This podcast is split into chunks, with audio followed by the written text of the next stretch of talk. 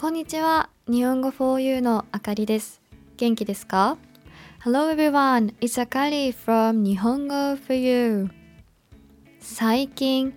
たくさん本を読んでいます。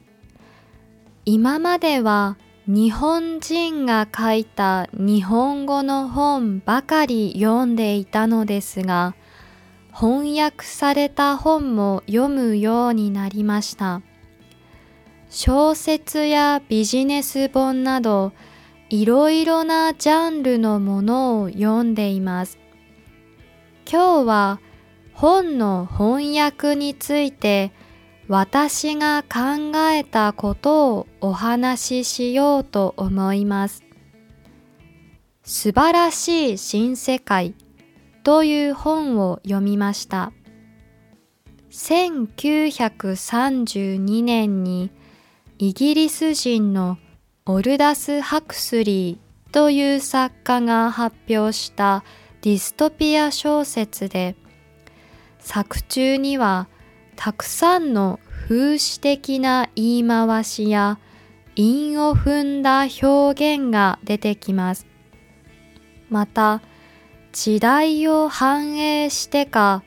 シェイクスピアの引用もとても多いです。シェイクスピアの引用はあまりわからなかったものの、韻を踏んだ表現は日本語でも上手に訳されていて感心しました。さて、この本は最後に訳者の後書きがあり、それを読んだのですが、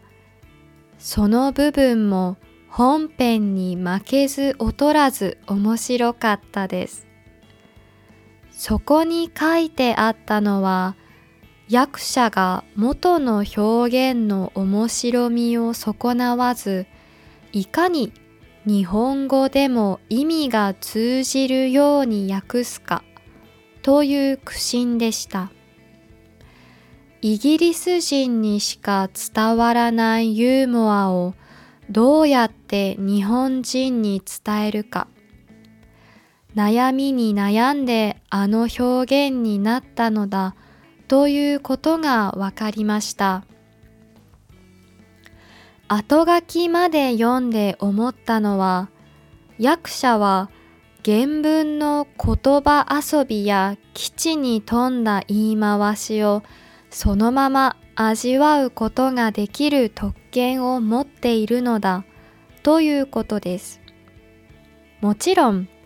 大変なこともとても多いと思います。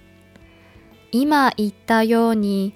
原文をただ直訳すればいいのではなく、